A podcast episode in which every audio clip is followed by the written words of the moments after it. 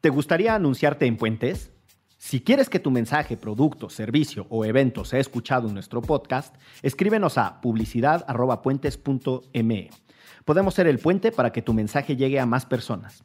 Publicidad.puentes.me. Les repetimos, para anunciarse en nuestros podcasts, publicidad.puentes.me. Derecho Remix. Divulgación jurídica para quienes saben reír. Con Gonzalo Sánchez de Tagle, Ixchel Cisneros y Miguel Pulido. Todos los lunes a las 9 pm a través de Puentes.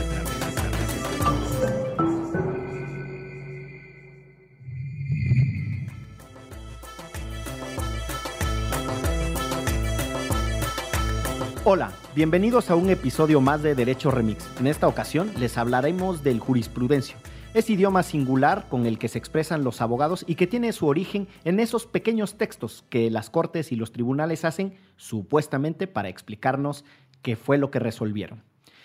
Ya saben, pueden seguirnos en todas las redes sociales de Puentes, buscándonos como Puentes MX o en nuestra página, también puentes.mx. Los dejamos con este episodio, que lo disfruten. Buenos días, buenas tardes, buenas noches, bonita madrugada o cualquiera que sea ese espacio de referencia al que se le puede decir de acuerdo a la interpretación hermenéutica, histórica, filosófica. Hermenéutica, no, ya. Tiempo. Ya, ya. Basta. Basta de choro. Bienvenidos a Derecho Remix. Esa introducción está asociada al tema que hablaremos hoy. ¿Tú hablas jurisprudencio, Gonzalo? Entiendo jurisprudencia. ¿Entiendes jurisprudencio? ¿Tú hablas Por jurisprudencio, Ixchel? supuesto que no. No sé ni qué es una jurisprudencia, chavo. Oye, pero yo tengo un reclamo esencial. Sí. Ixchel eh, son los ojos más jurisconsultos de América Latina. sí. Está muy bien. ya Yo nos, soy- extendimos. Yo soy el abogado más laureado de la colonia Condesa. Sí. Cosa que la delimitación geográfica de Ixchel y la mía es completamente diferente. y, Mi- y Miguel, y Miguel no sabemos qué es. Los pelos chinos. Los pelos chinos Habrá- más habrá populares en las que- organizaciones de la sociedad civil. Muy bien, me parece, me parece una extraordinaria referencia profesional. Los pelos rizados, ¿no? Exacto. Sí. Bueno, hoy vamos a hablar de ese bonito idioma, el jurisprudencio, que eh, es un idioma en pleno auge en el mundo legal mexicano y consiste en lo siguiente. Dos enre- puntos. Enredar frases, incrustar palabras raras, desafiar a la lógica y creerse el cuento de que porque se escribe así, el derecho es más derecho, cosa que es puro cuento, ¿no?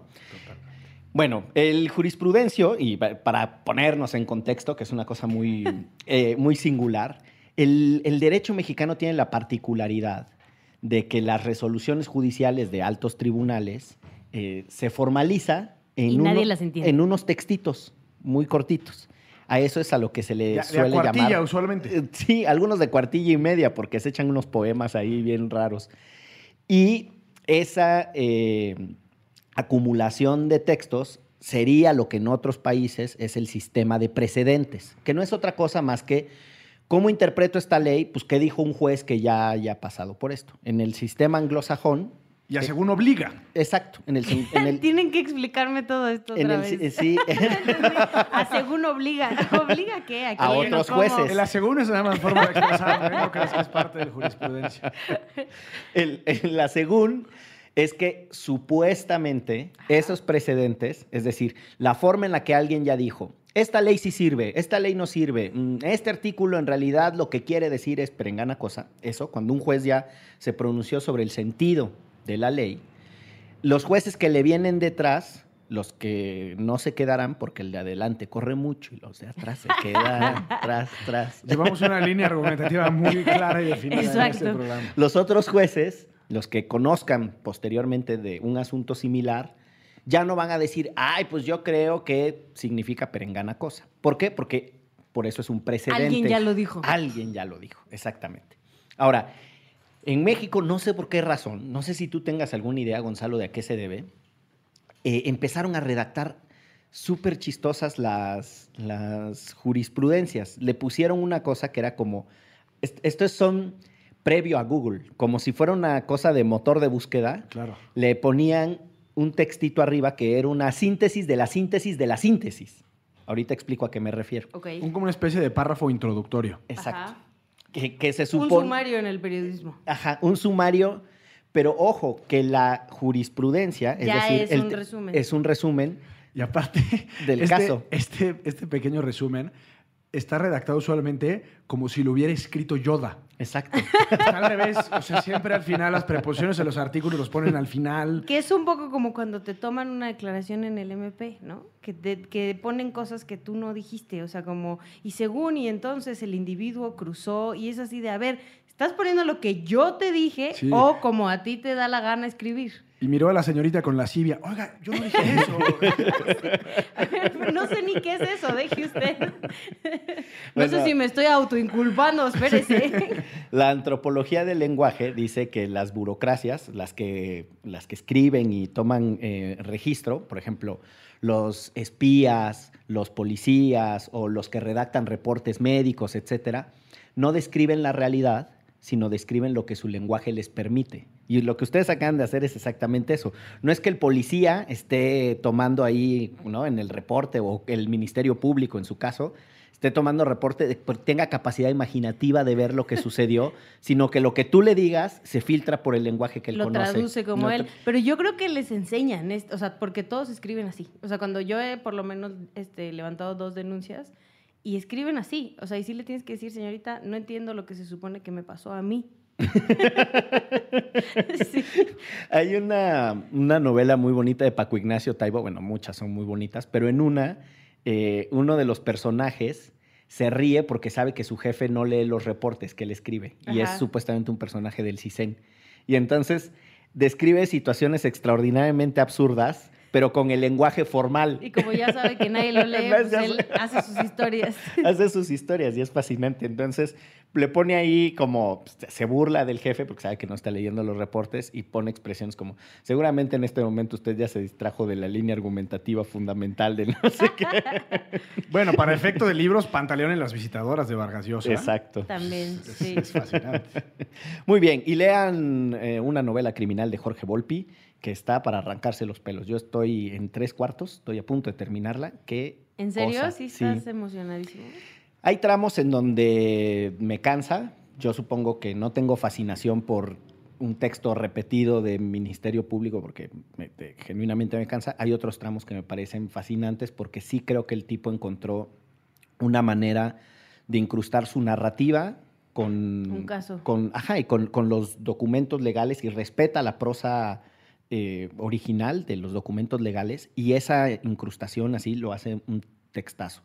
Ahora es un mamotreto que parece libro de Salinas de Gortari, cabrón, de 600 páginas. Ya nadie publica libros de 600 páginas sin dibujitos, pero bueno. Oiga, yo tengo una declaración aquí de un policía. A Porque muchas veces, como bien decías, Miguel, el lenguaje limita a los ministerios públicos y a la autoridad. Pero luego, los policías de tránsito pues, se apegan a la literalidad de lo que les contesta el detenido. Y en este caso, al parecer, un detenido que estaba haciendo pipí en la calle. Entonces, queremos asumir que se acerca el policía, le, le aplica el típico... Y el muchacho, al parecer, no voltea. Y entonces, dice el policía, bajo protesta de decir verdad, dice, el, infraccionado se hizo pasar por sordomudo. Posteriormente habló y me dijo que era la... Y que le agregara dos kilos de aguacate a la infracción. Literal, aquí lo pueden ver. Lo vamos a subir si nos permiten. favor, los de- a la de bitácora. cuentos a la bitácora. Es Bueno. una joya. Pues dicho esto, este primer encuadre sobre el lenguaje y las singularidades que tiene, y sobre todo cuando llega a los tribunales, y retomando esta idea del sistema de precedentes, otra cosa que vale la pena que la gente imagine es que una cosa es lo que discuten los jueces. Ahora que se televisan las eh, Sesiones. sesiones de la corte, es, es extraordinario porque lo podemos decir con todas sus Y que letras. Miguel y Gonzalo la están viendo todo Las el vemos tiempo. todo el tiempo aquí, traemos la app conectada con el chicharito aquí en- escuchando. Entonces, uno escucha y hay una discusión muy singular.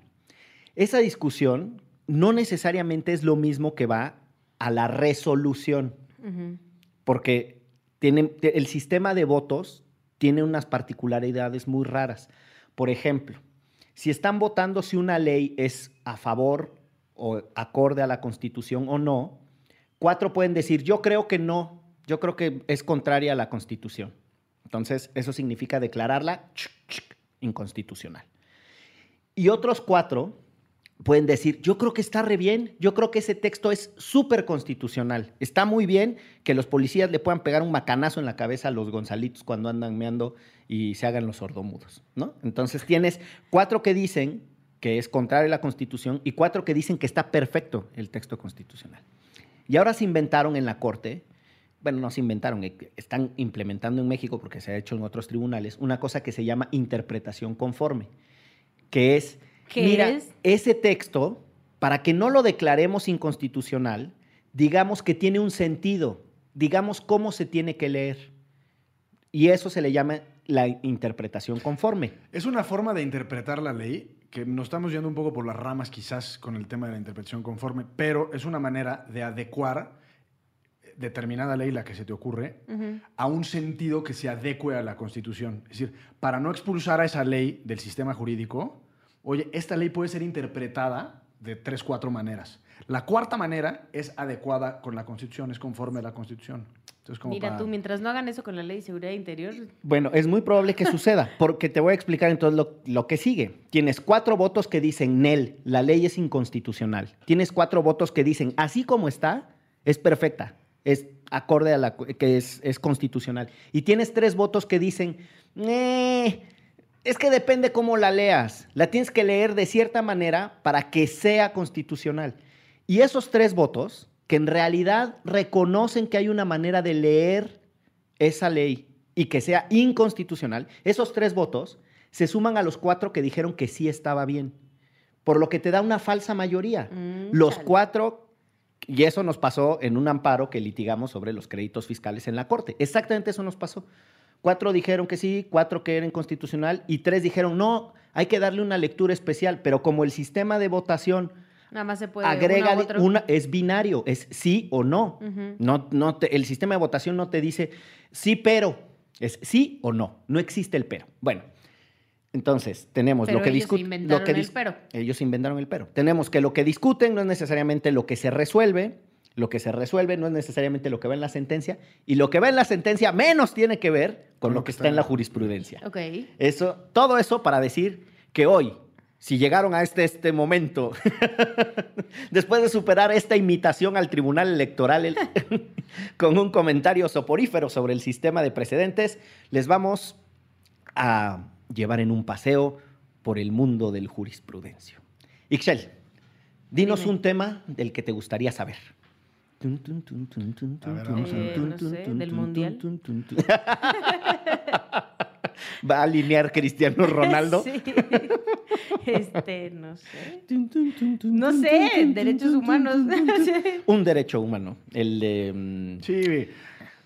Ánimo, Excel. No, pues no, pero ¿cómo voy a saber cuál les trae? No, no trae todo, Imagínate que es el, el, La Real, el diccionario de la Real Academia de la Lengua. Libertad de expresión. La palabra que tú pongas viene. ¿Cómo sé, cómo sé cuáles trae? Sí. Yo qué voy a saber cuál fue su preproducción. En este momento estamos utilizando una herramienta poderosísima. Poderosísima. La Internet. La Internet. Y particularmente... Y Miguel cada vez habla más como Calimán. ¿no?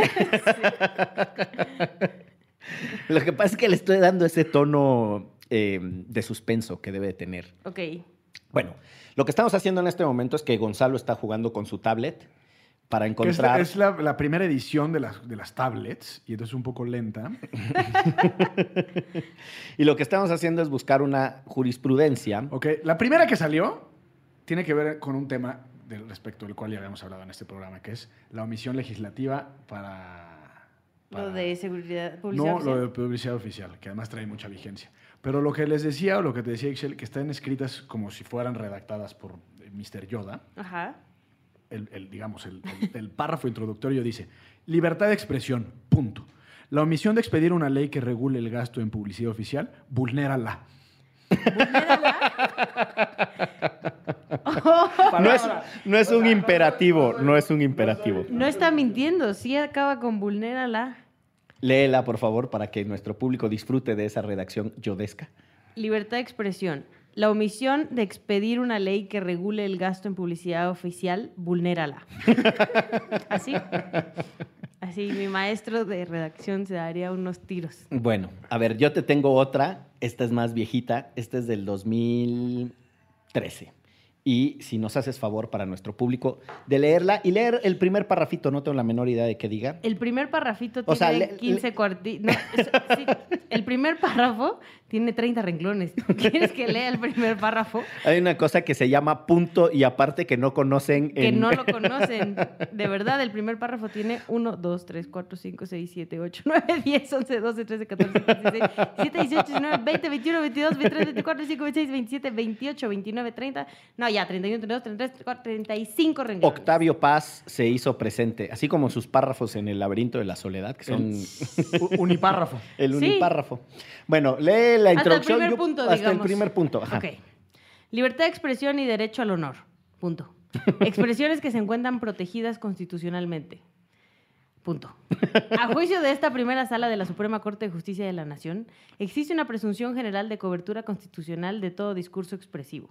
Cuando las ideas expresadas tienen por objeto exteriorizar un sentido positivo o favorable hacia una persona, resulta inconcluso que no habría una intromisión en el derecho al honor de la persona sobre la cual se vierten la idea u opiniones. No entendí. Yo creo que tampoco entiende la mitad de los abogados litigantes, con muchísimo respeto a todos los que escriben estas bonitas piezas literarias. Claro. A ver, A Ah. ver, ¿qué, qué me quiso decir? ¿qué te quiso decir? Existe una presunción general de cobertura constitucional de todo discurso expresivo. Es decir, la Constitución nos deja decir básicamente lo que que queramos. Ok. Cuando las ideas expresadas tienen por objeto exteriorizar un sentido positivo o favorable hacia una persona, o sea, cuando no estás criticando, resulta inconcuso que no habría una intromisión al derecho al honor de la persona sobre la cual se vierten las ideas u opiniones. Me perdieron. Es decir, Es como reiterativo, ¿no? no, yo lo que creo es que dice que el hecho de que estés diciendo algo favorable O sea, Miguel es a todo dar aunque hable como Galimán. no Exactamente. Eso no significa que digas, Miguel está a todo dar, aunque hable como Calimán, no significa que no estés intrometiéndote en mi derecho al honor. No entendí nada. Y tú eres el abogado, imagínate yo. Creo que en este caso el que está siendo influenciado por el jurisprudencio es Miguel. Espérenme, espérenme, ahí les voy de nuevo. Mira, lee, este, escuchen ustedes, por favor, y digan quién tiene la razón en este poderoso debate de traductores de jurisprudencia a español. Ok. Va de nuevo. Cuando las ideas expresadas tienen por objeto exteriorizar un sentir positivo o favorable hacia una persona, O sea, cuando hablas bien de alguien. gracias, resulta inconcuso O sea, no ¿Qué hay es duda. inconcuso? ¿Que no hay duda? Pues yo creo que como que, Que no- incuestionable, ¿no? Exacto, que no habría una intromisión al derecho al honor de la persona sobre la cual se vierten las ideas u opiniones. Pero ¿quién que hablen bien de él diría, me están violando mi derecho al honor? No sé, va de nuevo. Que diga, va la siguiente parte, para ver si nos ayuda. Lo mismo puede decirse de aquellas ideas que, si bien críticas, juzguen a las personas mediante la utilización de términos cordiales, decorosos o simplemente bien recibidos por el destinatario. Ay Dios, ¿cuál escogimos? Dios. ¿Pero qué quiere decir eso? O sea, pues con todo la- respeto, con todo usted, respeto, eres querido... bien pendejo. No, no, no, no, porque. Querido respeto, con todo respeto, querido interlocutor, eh, por favor, salúdeme a su querida progenitora. Ok, ok. Pues Y lo estás diciendo amablemente, ¿no? Pues, Dice, el estándar de constitucionalidad de las opiniones emitidas depende del interés general por la materia y por las personas que en ella intervienen. Cuando las noticias comunicadas o las expresiones proferidas, expresiones ¿quién proferidas, hace eso? ¿Quién escribe eso? Ya, en serio.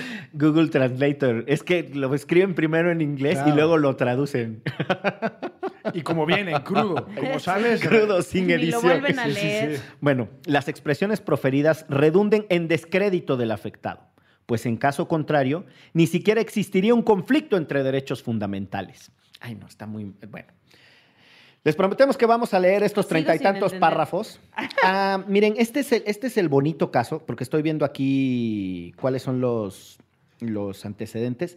Ustedes, tú te acordarás, Gonzalo, el de Demos Desarrollo de Medios, que era el caso de mm, la jornada contra letras libres, si mal Sí, no estoy, no.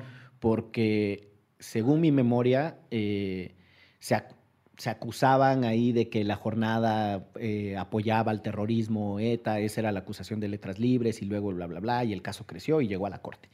Cosa que me parece un disparate que dos medios de comunicación que tienen eh, la fuerza de la pluma para contrarrestar sus ideas y de liberar en democracia, vayan a los tribunales. Pero bueno, este es un bonito ejemplo del jurisprudencio al que no le logramos encontrar a priori la traducción a español. Prima facie. Prima facie. Bueno, vamos con otra. Vamos con otro bonito ejercicio.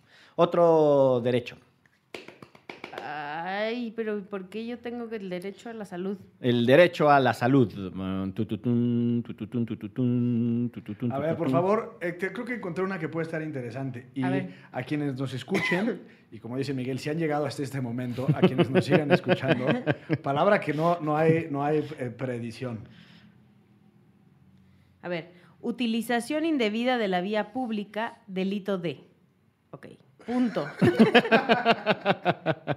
o sea, ¿por qué escriben así? ¿Quién les o sea, si alguien les enseñó, si todos están así, alguien les enseñó.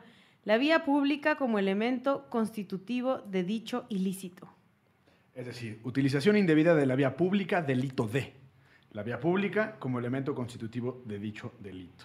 Pero ¿y por qué? De verdad, o sea, ¿les dan un taller para escribir mal? ¿O cómo? Bueno, hay una cosa que hay que, que hay que decir antes de que pasemos a la siguiente, a la siguiente jurisprudencia, que muchas veces la semántica y la sintaxis y los conceptos que se utilizan son conceptos precisos por más que suenen domingueros. Sí, pero una cosa Y es. sobre todo en el derecho, por ejemplo, cu- cuando hablas mucho de principios y de valores y, y hay una palabreja, que es un principio jurídico del derecho penal, que se llama taxatividad u otro tipicidad.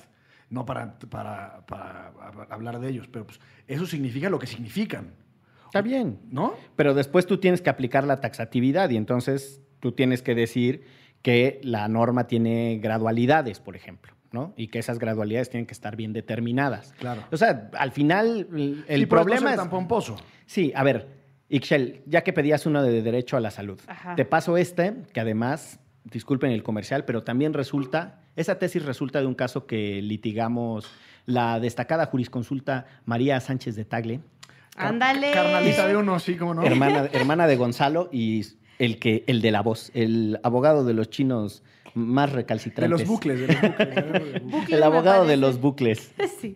A ver, derechos económicos, sociales y culturales. Cuando el Estado aduce que existe una carencia presupuestaria para su realización, debe acreditarlo.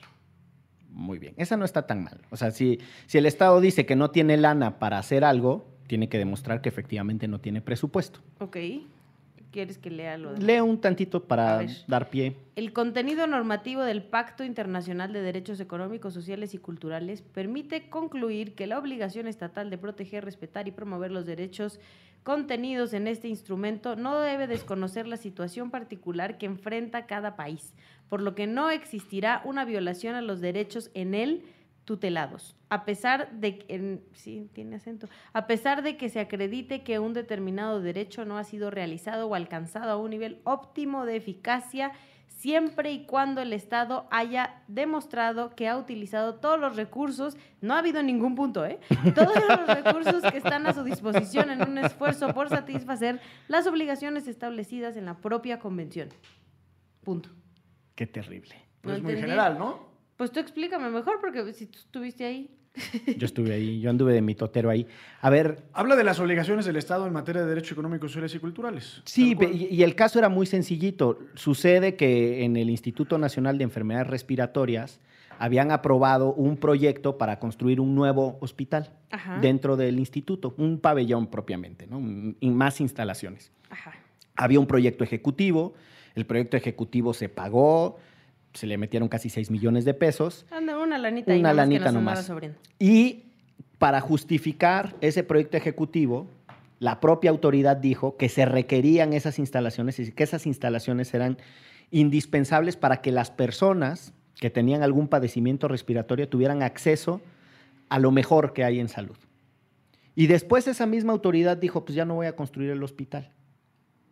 Ándale. Y un grupo de pacientes, acompañado por nosotros como litigantes, lo que le dijo al Estado es, lo siguiente, no se vale que tú que ya dijiste, tú solito, en este proyecto ejecutivo, que sí se puede construir este hospital y que es necesario para que nosotros tengamos la mejor atención, ahora de la nada salgas a decir que ya no lo quieres construir, sin dar justificación. ¿No quieres escribir las jurisprudencias? Porque te entendí mejor que lo que dice aquí. Y lo que dice esta jurisprudencia de manera muy sencilla es que hay un pacto internacional que obliga a México y que ese pacto lo que le dice al gobierno es, si tú vas a negar un derecho, derecho al agua, derecho a la salud, derecho a la educación, no basta, querido gobierno, con que digas no tengo presupuesto. Tienes que demostrar que efectivamente no tienes presupuesto. Y es la siguiente parte que dice, aunque no tiene puntos ni nada la jurisprudencia esa. Y la siguiente parte es, y cuando los estados efectivamente no tengan presupuesto, no, por no cumplir, el hecho de no dar salud, no dar educación, significa que están violando un derecho. ¿Por qué no están violando un derecho? Pues porque no tienen lana. Pero ya demostraron que efectivamente no tienen lana. Esto, para cuando uno es estudiante de derecho, se sintetiza en una cosa bien básica. A lo imposible nadie está obligado. O si tu chamaco te pide domingo y no tienes dinero, no por eso eres una mala madre. Ok, a lo mejor sí. Ya. Porque me lo gasté en unas caguamas. Exacto. Sus 20 pesos me compré unas chelitas. Dos. Exactamente. Ok. ¿Qué te parece el jurisprudencia, Uxeli? Este, Tu- no tu creo primera que inme- tu nunca jamás lo vuelva a leer, la verdad. Tu primera inmersión en el jurisprudencio. Muy complicado. Échate otra, Gonzalo, ya nada más cosa- Aquí tengo una que, digamos, para que está un poco más clara, pero es importante, en mi opinión, entender que la Corte, pues, te- se, se pierde, la Corte y el- en realidad el Poder Judicial Federal se pierde en su semántica y en, en- en todo el gremio que hablan así y en- entre ellos se entienden. O sea, sí, porque por lo que hemos leído, todos los han escrito personas distintas y entonces alguien les enseña a escribir así. Claro. Y, Y alguien lo usa escrito así. Alguien lo usa, efectivamente alguien lo usa escrito así. Pero esto es una, una, una práctica que en realidad aleja al Poder Judicial de la sociedad. El caso de Florence Cassés, no para discutirlo en este momento, pero tiene muchas implicaciones. El caso de la marihuana, que ahora lo voy a leer, tiene muchas implicaciones. Lo que resolvió la, la- la Corte hace un mes, que se generó un escandalazo de que los policías podían, sin orden de, de- sin orden de un juez previa, revisar los vehículos, pues tiene muchas implicaciones. El hecho de que la Corte no haga un esfuerzo, o el Poder Judicial Federal no haga un esfuerzo para explicar con peras y manzanas a la gente qué es lo que está resolviendo, porque son cosas que nos, nos importan. Eso, porque sí nos debería importar. Y entonces, pues tienes documentos, que es la forma en la que se expresa usualmente la corte, que hablan como Yoda. Entonces está cañón. Sí, porque además muy poca gente seguramente lee estas cosas, que no sea abogado o algo por el estilo. O te hacen pensar, que ya lo habíamos discutido en alguna ocasión, Que no es para ti. Que no es para ti, exactamente. A ver, échate la otra Esta jurisprudencia. está, esta está bastante más sencilla, en mi opinión. Vamos A a, ver. ver. si es así. El, el- el párrafo introductorio dice así. Derecho al libre desarrollo de la personalidad. No hay mayor este... Pues no sé a qué te O refieres. sea, puede ser un con concepto jurídico, pero... Bueno, Hace muchos años hubiera sido desarrollo de la personalidad, libre derecho al D. Claro. Derecho al libre desarrollo de la personalidad. La prohibición para el autoconsumo de marihuana contenido en la Ley General de Salud incide prima facie en el contenido de, derecho, de dicho derecho fundamental. Claro, ya se empezó a complicar. Sí. Y dice, esta primera sala entiende que el derecho fundamental al libre desarrollo de la personalidad permite, prima facie, que las personas mayores de edad decidan sin interferencia alguna qué tipo de actividades recreativas o lúdicas desean realizar, así como llevar a cabo todas las acciones o actividades necesarias para poder materializar esa elección. Más o menos. Más o menos, sí, más o menos. De esta manera, la elección de alguna actividad recreativa o lúdica es una decisión que pertenece indudablemente a la esfera de autonomía personal que debe estar protegida por la Constitución. O sea, básicamente, pues la Constitución dice que tú te puedes meter mota si quieres. ¡Bravo!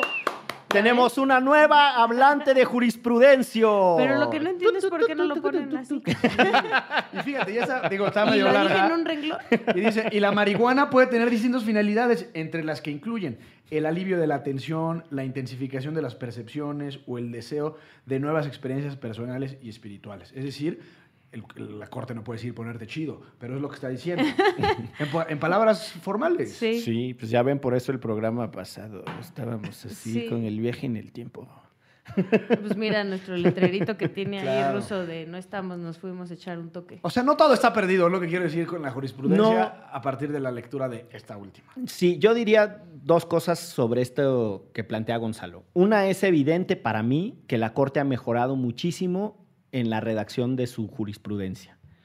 Eh, no solo es mucho más respetuosa de la sintaxis y de la semántica, y no solo los párrafos tienen mayor sentido, para un juez, para un abogado o para cualquier persona, porque el hecho de que tú te acostumbres a leer jurisprudencias mal redactadas y termines desarrollando la capacidad de hablar jurisprudencio, no significa que estén bien redactadas. Ahora, déjame te interrumpo, Miguel. En tu opinión, ¿cuál es la audiencia real para quien está dirigida la jurisprudencia?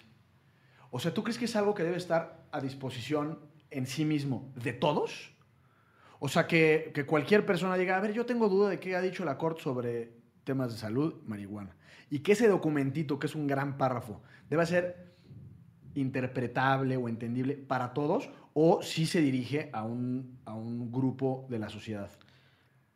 Es que para mí es irrelevante si se dirige o no a un grupo muy selecto, porque el problema que yo le encuentro es que el hecho de que esté mal redactado y que te acostumbres a leer cosas mal redactadas no lo hace correcto. Mi planteamiento es, la jurisprudencia está entorpeciendo la forma, la manera en la que está redactada, está entorpeciendo en la forma de pensar y expresarse de los abogados.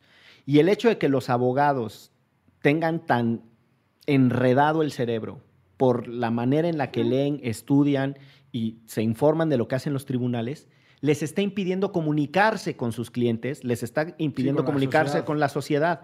Entonces yo creo, y esto en, en otras culturas lo tienen muy resuelto, la batalla cultural por hacer el lenguaje jurídico simple, para que vaya desde el juez al litigante, al defendido, en una sola línea. Y no es que la persona que está acusada de algo se va a poner a googlear jurisprudencias para autodefenderse. Capaz que sí, pero lo que me parece es que hay que hacer, eh, hay que romperle los bloques de comunicación que hoy tiene el lenguaje judicial. Qué bueno que no soy abogada. Qué flojera leer esas cosas. Perdón. No, pues lo- yo, yo- o sea, yo entiendo el planteamiento de Gonzalo de decir, sí, hay tecnicismos a los que no puedes renunciar. Estoy totalmente de Lo digo acuerdo. por esta que, esta que recién leí, porque decir prima facie o facie puede, te- puede ser muy pretencioso, porque hay maneras mucho más simples de, De decirlas. decirlo. Aunque prima facie, digamos, en la teoría constitucional tiene una razón de ser, que habla de una especie como de precedencia de principios, pero no es el punto. El punto es que quizás el juez dice, oye, es que prima facie es prima facie y no hay otra forma de expresarlo.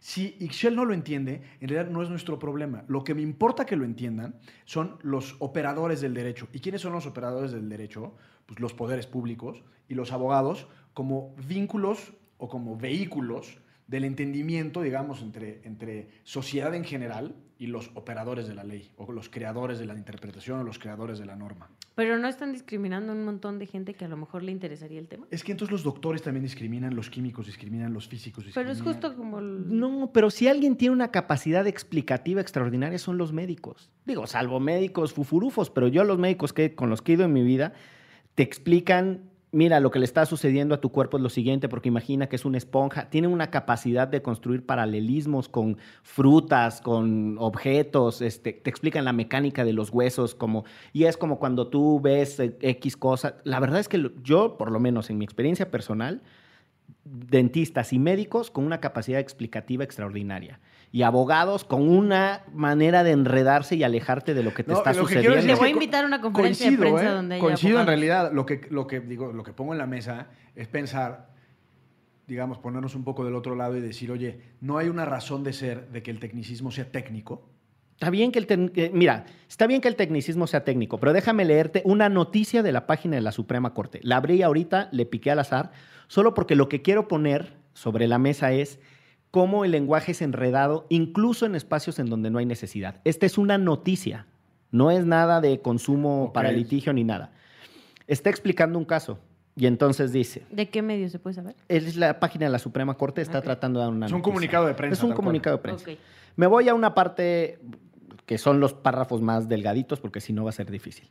Asimismo, Los quejosos afirman que la entrevista no solo fue obtenida al margen de los requisitos que la ley establece, sino que incluso fue inducida por la autoridad ministerial en contravención del deber de lealtad sobre el procedimiento.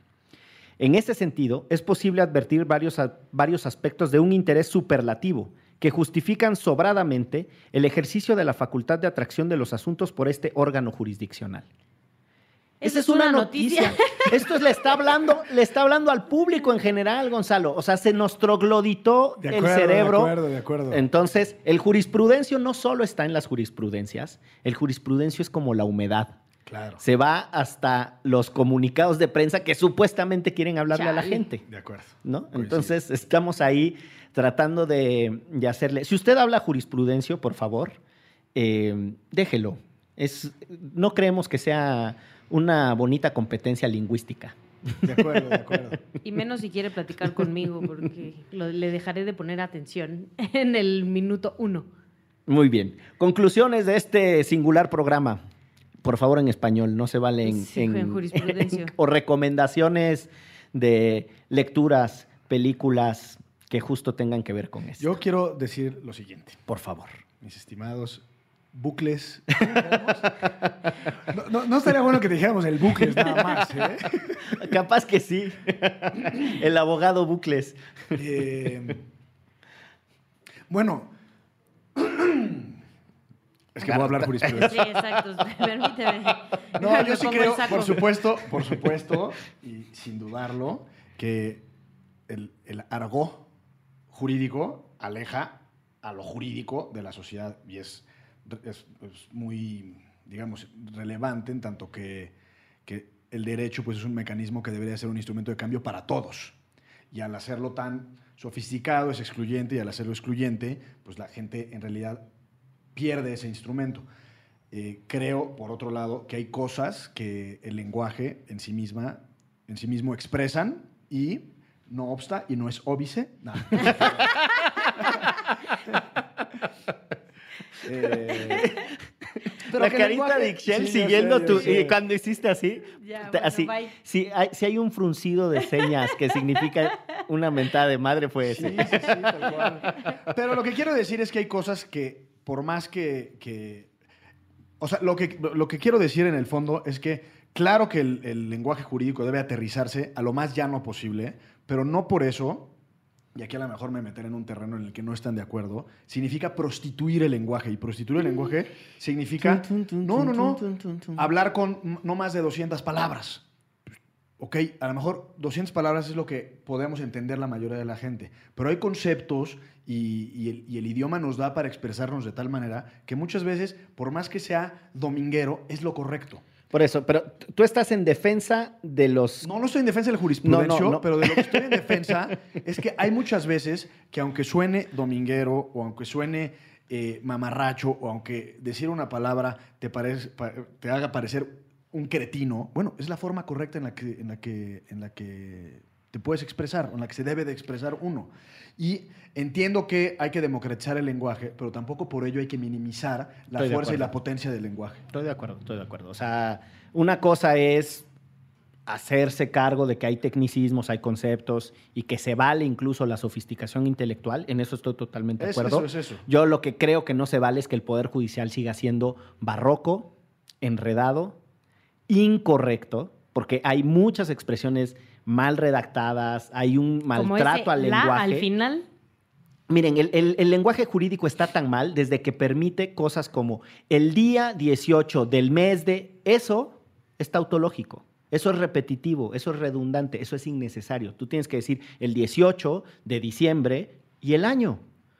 Pero nos hemos reacostumbrado a hacer cosas incorrectas. Esa es una inocentada, es una cosa incorrecta por inocencia. Hay otras que de tan incorrectas terminan confundiendo a las personas. Y eso es lo que para mí no se vale. Y luego está la mala leche también, ¿no? Y luego está la mala leche. Ixchel. Pues nada, relájense muchachos, muchachas, abogados, abogadas, jueces y juezas. Este, ya sabemos que son muy importantes, no es necesario que nos hablen así, ya, ya creemos, que su trabajo es importante y que ustedes son muy cultos. No es necesario que nos sigan eh, recalcando que son muy cultos, porque además no les entendemos. O sea, para mí de verdad es como este, para quienes vieron Dorit, este, bueno, para quienes vieron Dorit o Nemo, buscando a Nemo, es como hablar cetáceo. O sea, de verdad, ¿no? O sea, solo las ballenas y este Dorit entendían el cetáceo. Y si lo que quieren es que esto sea más popular, pues este, no hay manera. Qué bello hablar cetáceo, ¿no? Sí. Va- después haremos otro programa sobre cetáceo. Ya hicimos este sobre Y lo haremos jurisprudencia. en cetáceo. Y, y lo bonito es que le van- puedo les, les van a salir subtítulos en su mientras escuchan el podcast, van a salir subtítulos También en audio. en audio. Ok. Bueno, queremos aprovechar que tenemos los micrófonos abiertos para hacer una invitación y un compromiso al aire, Gonzalo, Ixchel y yo, al magistrado Carlos Soto, para que venga a este programa y se anime a hablar no en jurisprudencia, sino en, En castellano. Ah. sobre la- para que el magistrado venga a hablar en cetáceo. En cetáceo. No, para que venga a hablar sobre la función judicial y su bonito libro, pero también para que venga a contarnos el lado humano de ser juez, relajado, le gusta el rock, en qué anda, eh, esas cosas. Entonces, estás invitadísimo, magistrado. Vamos a democratizar el derecho. Esto fue Derecho Remix. Muchas gracias. Chao. Chao. De- Derecho Remix. Divulgación jurídica para quienes saben reír. Con Gonzalo Sánchez de Tagle, Ixchel Cisneros y Miguel Pulido. Todos los lunes a las 9 pm a través de Puentes.